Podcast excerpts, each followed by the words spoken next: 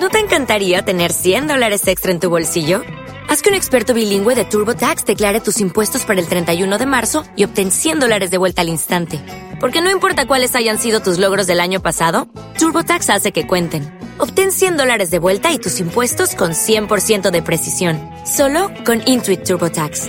Debes declarar para el 31 de marzo. Crédito solo aplicable al costo de la presentación federal con TurboTax Full Service. Oferta sujeta a cambios o cancelación en cualquier momento.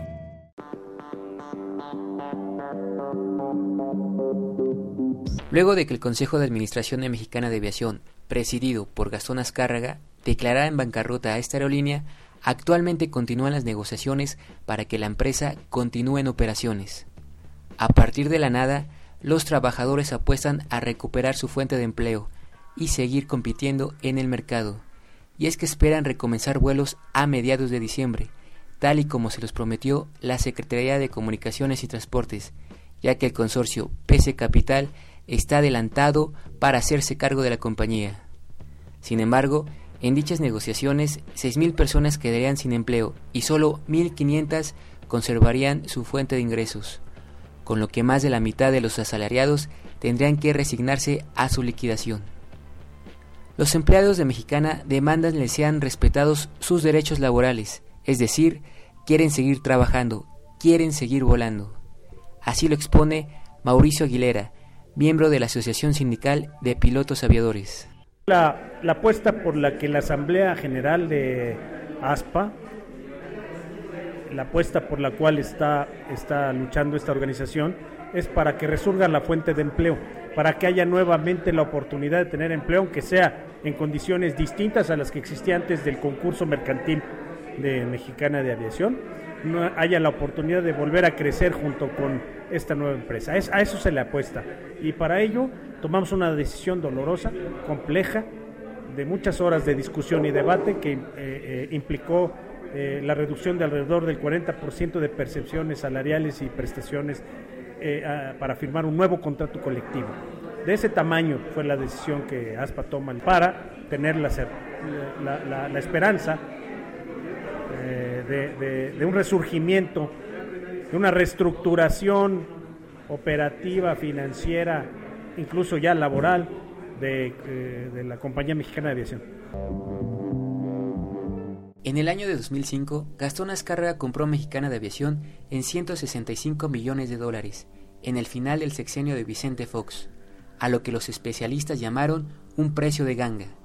En mayo de 2009, Dicha aerolínea adquirió una deuda con el Banco Nacional de Comercio Exterior, Bancomex, por cerca de mil millones de pesos, argumentando una mala situación financiera, adeudo que no ha sido cubierto. En tanto, el conflicto mexicana resintió el autoritarismo que ha caracterizado al actual gobierno. Los arrendadores de los aviones de Mexicana, que son de origen estadounidense, con ayuda de la Policía Federal, intentaron llevarse a la fuerza las aeronaves, sin acatar un procedimiento legal. Patricia Conde, trabajadora de Mexicana, nos habla al respecto. Eh, se presentaron los, querían retirar los aviones de la base de mantenimiento, eh, los eh, de Boeing, para llevarse sus equipos que se tenían en resguardo en la base de mantenimiento.